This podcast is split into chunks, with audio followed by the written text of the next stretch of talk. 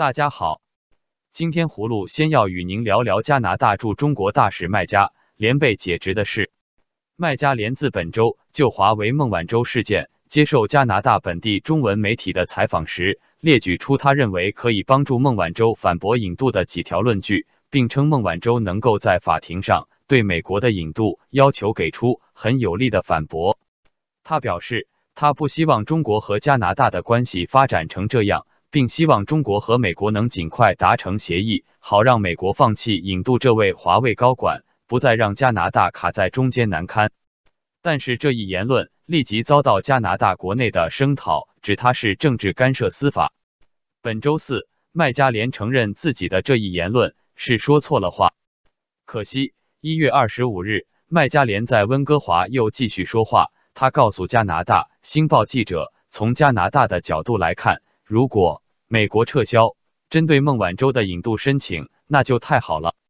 当天晚上，杜鲁多总理要求麦加连辞职。胡卢认为，麦加连大使想改善中加外交关系的想法是好的，但缺乏政治家的是非标准。因为造成中加关系紧张的原因是中国的蛮横无理。接着，胡卢与您说说美国国务卿蓬佩奥敦促国际社会承认委内瑞拉临时政府的事。蓬佩奥在周六上午举行的罕见的联合国安理会会议上说：“现在是时候让所有其他国家选择一方了，不要再延迟，不要再做游戏。要么你站在自由力量一方，要么你与马杜罗及其混乱为伍。”包括英国、西班牙、德国和法国在内的几个欧洲国家政府周六表示，如果委内瑞拉八天之内不启动选举，他们就将承认三十五岁的瓜伊多为总统。委内瑞拉于二零一八年五月二十日举行了总统选举，许多选民抵制，称其不自由、不公平。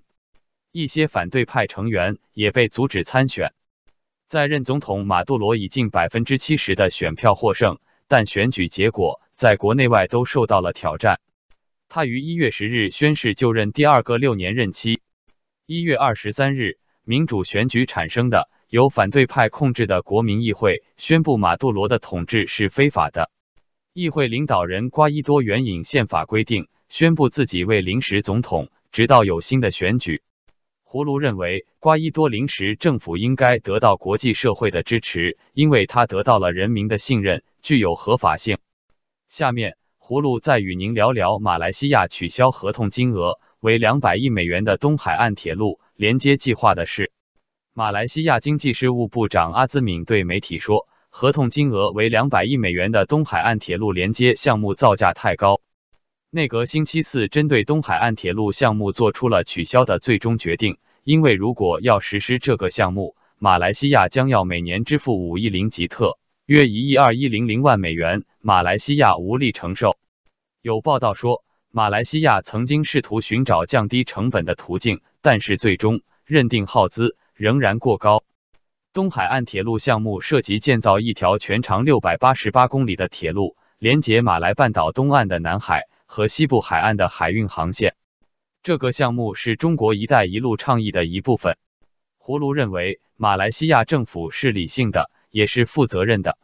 中国“一带一路”战略缺乏科学论证，不仅会让马来西亚背上债务包袱，也会损害中国的自身利益。最后。葫芦与您说说中国证监会走马换帅的事。现年五十四岁的工商银行董事长易会满被委任为中国证监会主席。易会满上台后，有三大挑战待他解决：一、尽快推出科创板并试行注册制。科创板是习近平亲自下旨要做的，资本市场改革是今年金融改革的重中之重。二、防范化解金融风险。中国经济面对内忧外患，在外有中美贸易战的不明朗因素，在内面对经济下行压力，加上 A 股股票质押、债券违约等问题严重。三、进一步提升资本市场对外开放。内地去年公布的多项开放措施，包括对证券、基金管理、期货及人身保险公司、人寿。意外等保险的外资持股比例上限放宽至百分之五十一，三年以后不再设限。